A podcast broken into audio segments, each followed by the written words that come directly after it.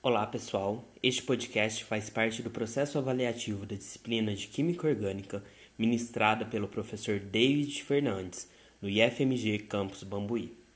Neste podcast sobre Química Orgânica, iremos falar sobre os corantes alimentícios e a nossa convidada é a professora Meriene Carvalho, do Núcleo de Química do IFMG Campus Bambuí. Meriene, muito obrigado por aceitar o nosso convite. Que isso, Jeff. Eu que agradeço pelo convite. Tamo aí. Meriene, para iniciar o nosso podcast, eu gostaria que você falasse o que são os corantes.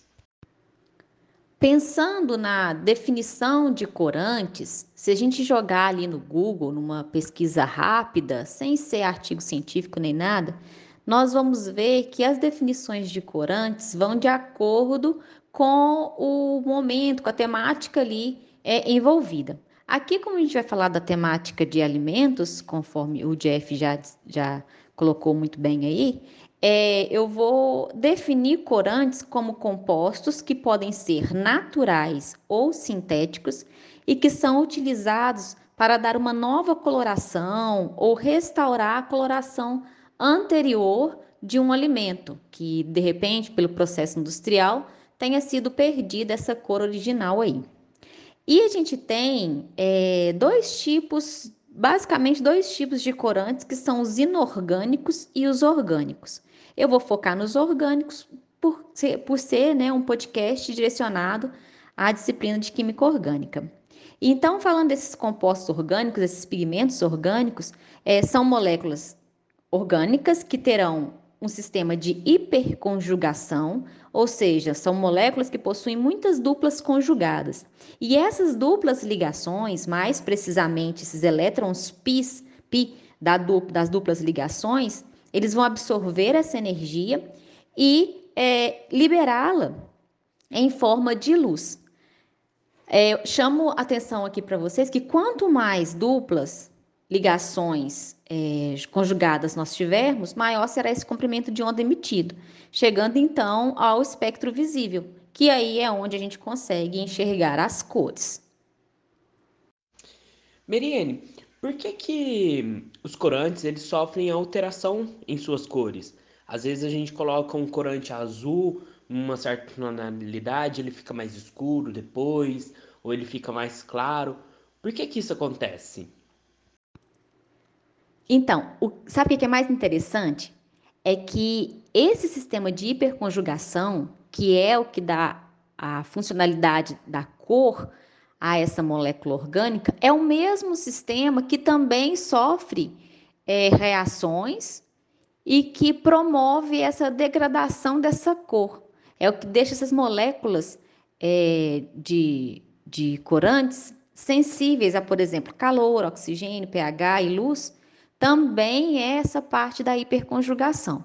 Lembrando que é, pigmentos naturais eles são muito mais sensíveis, susceptíveis a, a, ataques externos e perda da coloração do que moléculas de pigmentações sintéticas, que já são fabricadas exatamente para não haver essa alteração de cor tão facilmente.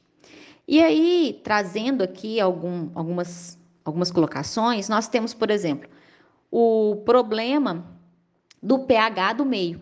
Esse pH é um dos fatores que você mais vê em artigos, que é o trabalho do, do, do, do, sistema quanto ao pH e a cor que vai ficar naquele alimento com esse pigmento entrando em contato com o pH que tem ali. As moléculas, as funções orgânicas presentes nas moléculas desses corantes nós temos então grupos hidroxilas, grupos carbonílicos, grupos é, carboxílicos, além de aminas, né, grupos asos. Esses, essas funções orgânicas, elas reagem, elas podem ser protonadas ou desprotonadas, o que dá a diferenciação é, de, um, de um composto para outro. É, não é bem assim, né, na área de alimentos, mas é um processo que ilustra bem, que acho que quem está ouvindo esse podcast aqui talvez até use como exemplo, é a questão do, da fenolftaleína, né, que é um indicador ácido base que vai fazer essa diferenciação de cor exatamente por essa protonação. Não é, é específico na área de alimentos, mas os engenheiros de alimentos usam bastante fenolftaleína em laboratórios. Um outro ponto também bastante importante de colocar é o ataque do oxigênio. Então, o oxigênio nessas hiperconjugações, ele consegue oxidar esses elétrons pi aí dessas duplas, fazendo com que haja uma deterioração da molécula, perdendo então a cor. Outro ponto importante também dessas hiperconjugações é a questão das isomerizações. Nós temos dois tipos de isomerização que pode acontecer. Isomerização, essa parte de isomeria, acredito que o professor vai falar mais para frente, que está no início da, da, da, disciplina agora, mas a isomerização ela pode ocorrer nessa dupla aí com o sistema cis-trans e também pode ocorrer uma tautomerização, que vocês vão aprender um pouquinho mais para frente. Então, é, esses seriam os principais fatores de perda ou de troca de, de cores aí desses, desses pigmentos. Meriene, eu gostaria que você destacasse quais são os riscos do consumo de alimentos com corantes. Pessoal, é, assim, a questão de ser prejudicial à saúde, o consumo desses, desses corantes, eu vou focar principalmente nos corantes sintéticos.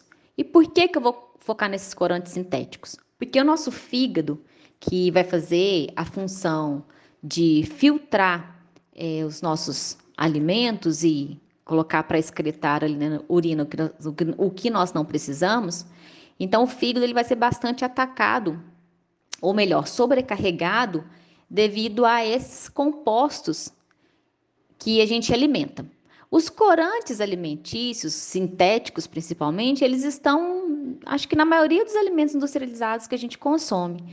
Às vezes a gente só olha assim, para um, um, um alimento é, um pouquinho mais amarelo, amarelo claro, já acha que é da cor dele mesmo. E não é. Muitas vezes um queijo é, possui um corante, sabe? Então, assim, é, a gente não realmente não consegue é, ter certeza se aquele produto tem ou não algum tipo de adição de corante.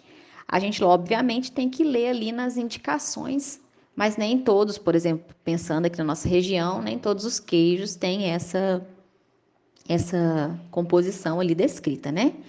Mas voltando aqui à questão do sintético, esses é, compostos sintéticos, esses, esses, pigmentos sintéticos, eles podem causar desde alergias, que isso é muito retratado é, na literatura, né? Se a gente fazer uma pesquisa bibliográfica, a gente vai ver problemas em questão de alergias, asmas, rinites, vindo sim de corantes sintéticos, até o problema dessa superprodução aí de, de, de, filtração que o fígado vai ter que fazer, que pode gerar até câncer, cancros, etc. Então é bem complicada essa situação. É, então, a, a questão aqui é. Eu acho que também a gente tem que lembrar do fato que alguns corantes sintéticos liberados aqui para o Brasil são proibidos no exterior.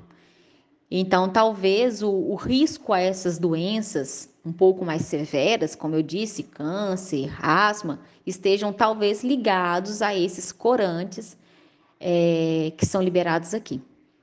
Eu acho que essa parte prejudicial da saúde é mais é isso. Então, acredito que a dica que a gente deixa para o pessoal aqui é que tenham hábitos alimentares saudáveis para que possam ter uma melhor qualidade de vida. Meriene, muito obrigado pela sua disponibilidade em estar participando do nosso podcast Química Orgânica.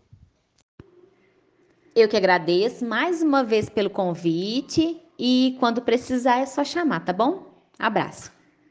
Até o próximo podcast da Química Orgânica.